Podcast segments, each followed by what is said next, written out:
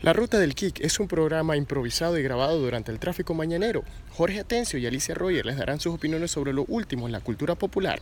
Les advertimos que pueden haber comentarios o palabras fuera de tono, sonido ambiente muy alto, pero muy importante, hay spoilers de las últimas series y películas. Gracias y disfruten. Yo sé, tu, mamá siempre dice que porque es un superhéroe si todo el mundo le saca la mugre, pero en realidad tu mamá no comprende que si no le si alguien no parece alguien más fuerte que él no tiene gracia a la historia. Sí, siempre tenido ese problema con Batman. De hecho, fascinan las Batman de Nolan. Ajá. Excepto por la parte en la que a mamá le da rabia que a Batman todo el mundo le pega. Entonces ella dice que qué clase de héroe. Entonces mamá es el tipo de persona que su superhéroe tiene que ser como Superman. O sea, tiene que ser alguien que tú lo veas que él le está sacando la mugre a los villanos y no que los villanos. Porque si tú te fijas, sí, o sea, las películas de Batman y las películas de Spider-Man usualmente es eso. O sea, son, digamos que la película dura dos horas Ajá. para que sea fácil de calcular. Hora y media que todo el mundo le pega y lo rompen todo y está Pero es que- ensangrentado, le rompen el uniforme y luego en la última media hora el man aprendió de todas las palizas que le dieron en la hora y media y entonces ahí es que gana. Entonces ese es el tipo de personaje que no le gusta a mi mamá. Es curioso porque el, el público promedio tiene, que el público observador promedio en las películas de superhéroes tiene el problema contrario, que tú ves que el superhéroe que le toma como mil años, mil meses llegar a dominar todo su primer día de superhéroe. O sea, Spider-Man es toda una hora de Peter Parker tratando de, aprendiendo a hacer la telaraña, aprendiendo a trepar paredes. Iron Man es toda una hora de Iron Man creando la armadura, pero cuando viene el villano, el villano en dos segundos ya aprendió, eh, en el caso de Iron Man, dos- Obadiah Stane ya... sí, Obadiah Stane aprendió en cinco minutos. O sea que hasta que te crees que Obadiah Stane es mucho más inteligente que Tony Stark o qué está pasando. Ajá, y la armadura era la mitad de las cosas que hizo la armadura de Obadiah Stane no, no debía ser la, ni la mitad de las cosas que hizo. No, pero siempre es así. Igual pasó en Ant-Man. El otro man apenas se lo puso, supo hacer todo. Ajá. Pero Ant-Man tuvo todo Tuvo su como- comedy como- reel de no lo sé usar, me como muy 10 chiquito, semanas de me metí no sé dónde, Me trabé en el hormiguero, me trabé. Ajá, exacto. vi el trasero de Luis. Eh, eh, el villano siempre es como más rápido, o sea, es como un quick study. O sea, Ajá. el villano aprende rápido menos- y el héroe aprende lento. Pero por lo menos di que en, en una medio que defensa de Ant-Man, en Ant-Man te ponen que él ya estaba trabajando en el traje desde hace rato. bueno, y, sí. en y que él ya sí. tenía acceso a mayor tecnología porque Hank Pym le dio a Scott un traje viejo. Viejo, exacto.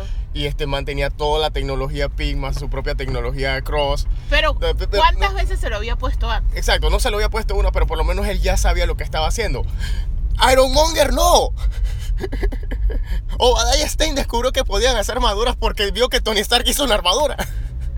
No, sí, pero por eso te digo, o sea, siempre lo ponen así como que el, el héroe tiene todo un proceso de aprendizaje y es como si el villano aprendiera a través del héroe. O sea, que mientras Ajá. el héroe está aprendiendo, el villano ya está, disque como Matrix, disque. Spider-Man ya sé 3 usar también fue así. O sea, Spider-Man 3 también fue así porque vimos Peter tipeándose el traje negro hasta que se dio cuenta de lo que, lo que hacía. Y cuando el, traje, el simbiote le cae de Brock, ya el man hacía web swinging, ya hacía, ya Ah, trepaba no, pero es que no es lo mismo, porque el simbionte tiene una conciencia, o sea, entonces tú puedes asumir que el simbionte lo estaba controlando y por eso es que dominó los poderes tan rápido, solamente que el, el nuevo Venom no fue así.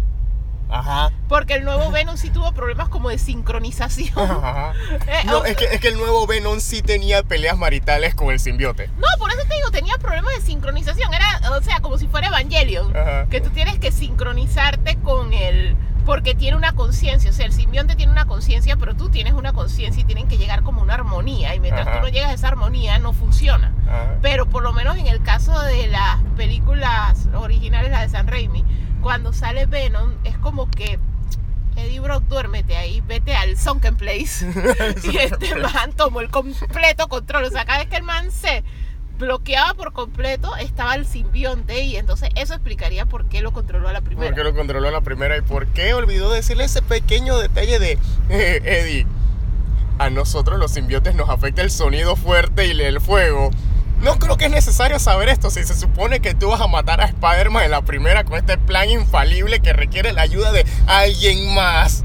Y que definitivamente nadie más va a intervenir, nadie en ninguna crisis de conciencia va a intervenir a ayudar a Peter Parker en esta, este trabajo. Sí, en verdad, es que a mí me da risa porque o sea, las películas de superhéroes tienen la costumbre de que siempre muestran que el villano es como muy superior al héroe. Ajá. Pero pierde por dos cosas, usualmente. O pierde por ego, o pierde porque su plan es tan elaborado como el doctor Doofenshmirtz. Que su plan es tan elaborado que no está listo para dos niñitos jugando y un ornitorrinco. Bueno, aunque el ornitorrinco es un agente secreto, pero igual, porque siempre la razón por la que él pierde es una soquetada. Porque su plan es como que demasiado elaborado. O sea, muchas cosas tienen que calibrarse bien y tú lo único que tienes que hacer es desajustar una cosa. Ajá. O sea, sencillamente un dominó estaba 3 milímetros a la izquierda y ya su plan no funcionó. O sea, siempre es así. Que es lo que se burlan en Chazán. O sea, porque su ego es tan grande que siempre tienen que dar un speech como de 3 Ajá. horas. Que mientras está dando el speech tú le ganas. O el, en el speech de 3 horas que te tiene que dar de yo gané, te dice cómo hizo todo y te dice cómo vencerlo. Sí, pero por eso es O que sea, siempre es o por- ego o planes por, muy eso- por eso es que siempre en los cómics y en las series animadas, cuando ya hay bastantes episodios hechos y ya hay un villano que ya ha sido más recurrente, la mitad del plan del villano es en- incapacitar al héroe. Porque siempre tiene de que esa vaina de que, de que Doctor Doom tiene el nuevo plan para conquistar el mundo. Pero tú nada más ves el momento en que el man atacó a los cuatro fantásticos porque la mayor, la mayor parte del plan involucra eliminar a estos cuatro idiotas para yo poder hacer mi verdadero plan. Ajá. Y que por eso eventualmente cuando ya los héroes logran, en cualquier, ya está pasa en cualquier vaina, que cuando ya los héroes logran salir de la trampa esa, y ya van listos para el Final Battle, siempre tienes esa escena del villano gritando, ¿por qué no te mueres? ¿Qué tengo que hacer? Estoy harto, ya no te quiero matar porque te involucras en mis planes, te quiero matar porque odio tus chistes malos. Y eso es lo que le dicen a Spider-Man a cada rato. Ujú. Que es lo que dice Doctor Octopus a cada rato. Lo que más odio de ti es que tengo que aguantarme tus chistes Pero es que idiotas. lo que pasa es que la premisa es que al final siempre de alguna manera el héroe, o sea, y más que nada como te digo, un alto porcentaje de las veces es porque el villano en su ego le dice lo que hizo. Ajá. Y el héroe, al saber lo que hizo, le hace ingeniería reversa y sencillamente así es como lo puedo parar. Entonces, como te digo, o sea, casi siempre pierden con ego. Y entonces a veces sencillamente pierden porque confían que muchas cosas se den. Ajá. Entonces muchas veces, teoría del caos, o sea, algo cambia en el sistema y se echa todo, que es lo que pasa por lo menos en la premisa de Scooby-Doo. O sea, tú creas tu plan basado en las personas que están en el manor en ese momento. Y las personas que están en el manor se van a asustar porque ahí este Ajá. monstruo se van a ir Sí, y yo voy a vender eh, los eh, terrenos lo- lo- y me los voy a y los voy a vender en una fortuna porque había Ajá. petróleo. O sea, o sea, porque Exacto, siempre lo- son planes así, Ajá, siempre es algo un negocio. Ajá, sí, porque Pero- los planes de los malos de Scooby-Doo siempre, eh, siempre se basan en la superstición del pueblo runcho, donde, donde hay algún tipo de propiedad o fortuna o tesoro escondido y para que nadie se meta. Asustan a la gente con esta cosa, con un monstruo o algo, la gente lo cree, pero a lo que yo me refiero es a que cambias el sistema inicial. Llegan estos chiquillos que muchas veces llegan randommente, muchas veces se les dañó el carro, se Ajá. quedaron sin gasolina, whatever, o tomaron un wrong turn Ujú. y llegan y ya es algo diferente, porque estos manes no estaban en tu variable cuando tú hiciste el plan de asustar al pueblo, no son ¿Tú del te pueblo. un villano de Scooby-Doo que tenga mayores ambiciones? Porque mira todos esos planes y todos esos manes se gastan más plata haciéndole creer a un pueblo que, que, que- ellos son un monstruo de lo que podrían, de lo que cuesta el tesoro que ellos van a recuperar. No, pero es que muchas veces, o sea, Scooby-Doo es una caricatura más que nada de bienes raíces, porque casi siempre es eso de quiero vender tu casa, o sea, el- la clásica temática de la mayoría de las películas infantiles de los 80 y 90. Quiero vender este lugar, este parque, este no sé qué, para hacer un estacionamiento, porque eso me da dinero a mí. Pero para hacer este estacionamiento, autopista, centro comercial o misceláneos, yo necesito que se vaya el abuelito de turno, o como te digo, demoler el parque de turno, el orfanato, whatever. Ah, pero para que la gente esté convencida y me lo vendan barato, sencillamente salgan huyendo, sencillamente está maldito, tiene un asesino, tiene un fantasma, tiene un monstruo, tiene whatever, entonces la gente se va o te lo vende más barato y entonces tú al final tienes una ganancia total. O sea, ese es el plot de prácticamente todo todos los episodios de Scooby-Doo. Prácticamente todos los episodios de Scooby-Doo. Por eso el te digo, una caricatura de bienes raíces. Sí, donde el villano pudiese haberlo logrado todo si no hubiese sido por esa culpa de esos niños entrometidos y su perro. Sí, porque como te digo, es la variable que tú no puedes controlar. O sea, el plan está súper desarrollado, pero no admite outsiders. O sea, si al pueblo llega un outsider, el outsider de alguna manera puede descubrir lo que tú estás haciendo. O sea que Scooby-Doo es una parodia del, de- del jinete sin nombre de Clint Eastwood. Ajá. Porque así mismo era. O sea, los manes llegaban randommente a un pueblo donde había una emergencia y resolvían la emergencia porque era un factor externo con el que nadie había contado. Sí, porque eres un factor externo con el que nadie contó y un factor externo que puede que piense diferente. O sea, es un pueblo en el que todo el mundo piensa igual y tienen como un hive mind y todos, oh sí, el Manor está poseído. Oh sí. El pantano. El perro de los Baskerville mata gente. O sea, todos están en eso. Pero llega alguien de afuera que una vez viene y dice, que espérate, ¿cómo así con un perro fantasma? Yo quiero ver más. Y entonces por eso es que te pone la perspectiva de que es un grupo heterogéneo. O sea, hay una que es más científica, hay otros que they are obviously in it for the money, mientras Ajá. que están los otros dos que, ¿Qué hacen? que comen y son cobardes, pero que Es que, ¿qué es lo que trae quedan metidos en todo. que, aparte de mercadeo y de que le trae un nombre pretty a la cómica, ¿qué aportan Shaggy y Scooby a la ecuación? Absolutamente nada. Son el Jar Jar Binks, o sea, son el personaje que está en el Porque spot. por lo menos de que vamos, de que vamos a hacer la similitud, pero por lo menos de que tienes el caso de, de los magníficos, Ajá, que también son un grupo de cuatro personas ajá, que viajan randommente por Estados Unidos en una camioneta. ajá, que A veces los llaman o a veces en la camioneta se les queda varada. ajá. Tienes un man con un, con un cerebro táctico y de deductivo, Aníbal, que en este caso sería Aníbal sería que Fred. Sí, por la posición de líder, Aníbal sería Fred o sería Vilma. Es que lo que pasa es que realmente el cerebro de la operación en Scooby-Doo obviamente es Vilma, por eso te Ajá. digo. Porque los otros, o sea, Fred es más que nada el negocio, o sea, él es Ajá. el lado comercial. Exacto. Entonces, o sea, lo que pasa con ellos es que aparte de cómo ellos van deduciendo entre todos, porque todos aportan desde su diferente perspectiva, o sea, lo que pasa con Scooby y Shaggy es que ellos son como, es como si fueran el niño de la historia. Ajá. O sea, ellos son los que todo les da miedo, pero ellos con todo y que todo les da miedo son los que inocentemente van explorando. O sea, ellos no necesariamente que están investigando, sino sencillamente tengo hambre y voy a meterme qué casualidad que el monstruo estaba en la cocina cuando ellos llegaron. Exacto, o sea, ellos literalmente, sencillamente son como un niño, voy a hacer lo que voy a hacer. Esto, estoy aburrido, vamos, ah, pero ¿por qué no vamos a la cancha de no sé qué cosa que hay por allá? Ah, vamos a meternos en la piscina y qué casualidad que el monstruo es de agua en este episodio. Ajá. Ah, no, tenemos hambre, vamos a la cocina, el monstruo sale en la cocina. Ah, vamos a, o sea, ellos están siguiendo su... su- Están siguiendo el impulso de lo que ellos necesitan o lo que ellos quieren en un momento, por eso te digo, son como dos niños. Ajá. Y entonces, esas cosas casualmente los llevan al meollo de donde está todo. Entonces ellos ven más cosas o si querer agarran pistas, o sea, ellos sencillamente van inocentemente. Mientras que los otros sí están tratando de investigar qué es lo que está pasando, porque como te digo, vienen con su mente de afuera de algunos como Vilma, que son, Vilma es Scully básicamente, es proto Scully. Sí. Yo soy escéptica a todo, o sea, los fantasmas no existen, los monstruos no existen, tú tienes que tener un fundamento científico detrás. Y estos dos sencillamente están Ay. por allí viviendo su vida y son los que descubren, que ah, no, mira, me manché de verde, ah, esto es pintura. Qué casualidad que es el mismo tono del bicho que le está saliendo a la gente. ¿Tú, tú llegaste a jugar el juego de Super Nintendo que había salido de Scooby-Doo. Creo que sí. Que la premisa era que tú controlabas a Shaggy y a Scooby. Eh, si te salían los fantasmas, si tú no te corri si tú no escapabas a tiempo, te podrías po- morir de miedo. Exacto. Pero entonces el trip era que cuando te encontrabas al otro resto de, al resto de misterio, a la orden, esto Fred te daba dizque un- unas instrucciones de cómo ir creando la trampa elaborada de Wolver para poder desenmascarar al man. Ajá. Vilma te daba como es que un poco de teorías de que esto podría ser, esto podría ser, esto podría ser. Y Daphne te daba es que las Scooby galletas cuando se te acababa la barra de vida. Exacto, sí me acuerdo de las Ah, pero por lo general tú, tú controlabas a y a Scooby entrando a los cuartos de... Sí, porque ellos eran los que tenían como más acción porque ibas corriendo de eso. O sea, si lo hicieran en el mundo moderno sería como un juego de Telltale Ajá. en el que tú realmente sí tendrías que ir descubriendo quién fue y ver si al final lo descubriste o no. Sería muy probablemente como un profesor Lighton. Ajá. O como un Phoenix, Phoenix Wright, Wright. porque eso es lo que tú haces en Phoenix Wright, da risa, porque Phoenix Wright es abogado. Ajá. Pero realmente lo que tú haces es tratar de descubrir quién es el asesino. A mí me da tanta risa Phoenix Wright porque o el sistema penal japonés es bien extraño. O sea, literalmente bien extraño y diferente a todo lo que nosotros conocemos.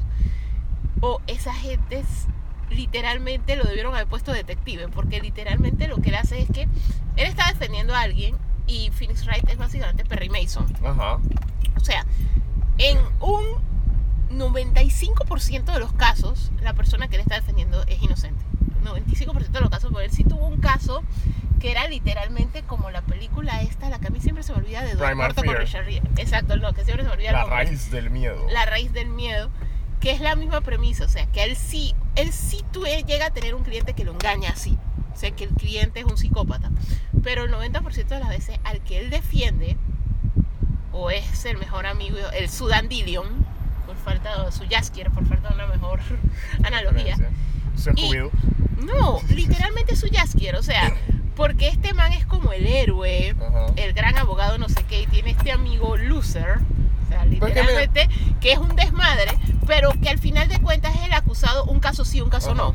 Entonces la vaina es que al final de cuentas a la persona que él defiende siempre es inocente, pero él no es que usa leyes y eso, él usa evidencia. Y la Pero que- evidencia él mismo la busca. Pero, que no sé, pero no sé si esto no creo que pase en el mundo real. Quiero pensar que no. Tal vez sí.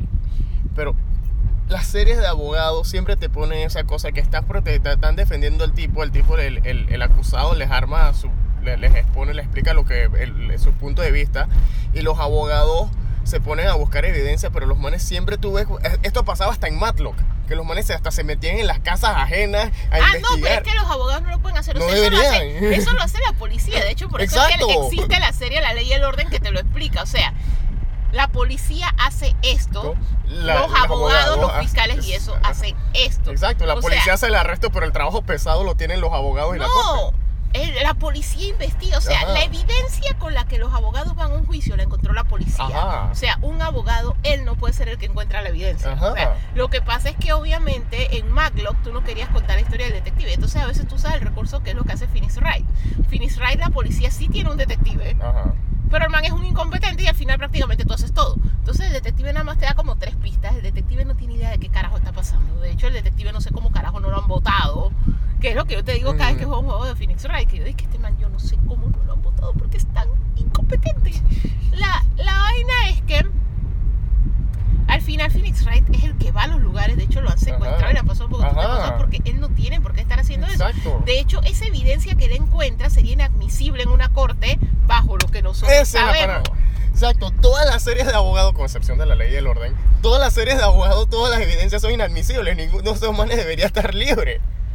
Inocentes o no. No, pero es que hay unas que son más exactas, o sea, con todo y todo, How to Get Away with Murder te lo presentaba, o sea, lo- ellos cuando ellos querían plantar evidencia, porque How to Get Away with Murder, obviamente como el nombre lo dice, ellos Eh, eh, sabían que el cliente era culpable, eh, ellos estaban sacando culpables. Exacto, el, el- el caso de How to Get Away with Murder es más un dilema moral, cuasi moral que otra. Sí, o sea, la historia que ellos te cuentan es más moral sin contar todas las consecuencias de como el mundo ese oscuro en el que ellos están metidos. Ellos por, por, por defender a una persona que es obviamente culpable, eso abre como 3.000 cajas de Pandoras a que los afectan a todos. Esa es la Ajá, premisa esa es la premisa, pero el punto al que me refiero es que si tú te fijas, la evidencia viene de la policía. Ellos lo que hacen es que cuando ellos la plata, que ellos alteran, lo que pasa es que es una cosa así, ¿no? Esto, tú mataste a alguien o hiciste algo, Ajá, y entonces cuando tú haces lo que tú hiciste, o sea, valga la redundancia, ajá. Antes de llamar a la policía, tú llamas al abogado. Y Mm. entonces el abogado desde el inicio ya está contigo, dice que no, esto por lo así, esto por lo así, y esto es lo que vamos a decir. O sea, cuando tú vayas a hacer tu confesión a la policía de lo que pasó, esto es lo que tú vas a decir porque esta va a ser la defensa con la que, que vamos a tener contigo. Entonces, así es, pero igual la evidencia viene de la policía. Ajá.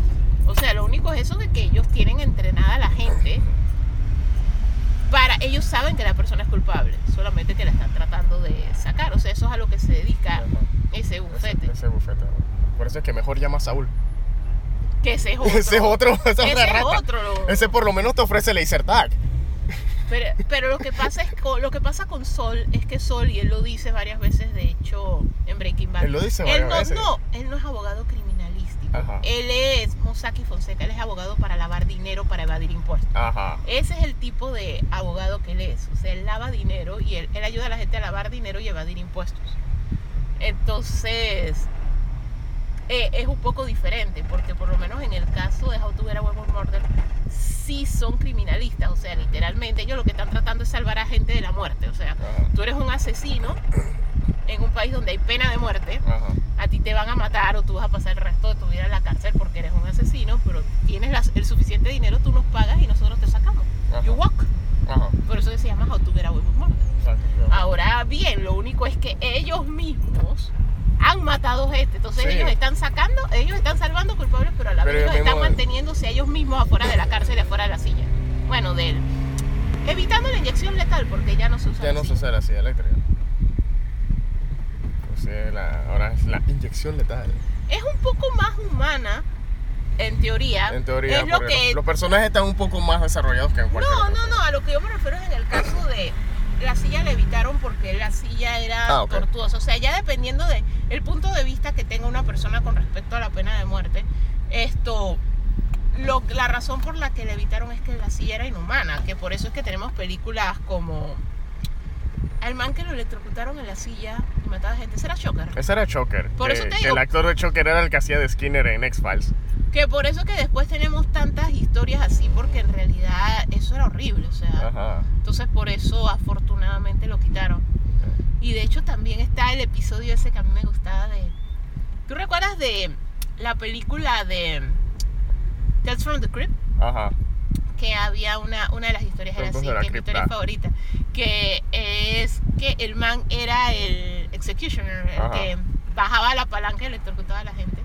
Y el man cuando en el lugar donde él estaba quitaron la pena de muerte, él se volvió un vigilante y él lo que hacía era que él iba a las cortes y a la gente que les iba, que eran culpables pero salían libres y que según él debían morir, él los electrocutaba de alguna manera. O sea, Ajá. hacía su propio Final Ah, Destination y los electrocutaba. Ajá. Esto, había la vaina más loca que he visto en cine, en películas de, de una silla eléctrica. No sé si fue porque era, o sea, Choker es una, porque el man se movía a través de la electricidad y mataba gente. Ajá. Que, que incluso hasta que me da risa que hay una escena en la que el man se mete dentro de una silla de masajes y le ponen hasta la carita con los ojitos. Para que Ah, tú no, sepas que está para ahí. mí lo más Lo más loco, no, pero lo más loco fue que Ernest va a la cárcel, que el man lo echaron, lo pusieron en la silla eléctrica, el man quedó con poderes magnéticos. No, para mí lo más loco mm, Black Mirror. Ajá. El- en el último episodio ese en el museo, cuando le vendieron el recordatorio, que era el tipo Forever ahí electrocutándose, el cookie. Ajá. Ok, Ya llegamos. Chao.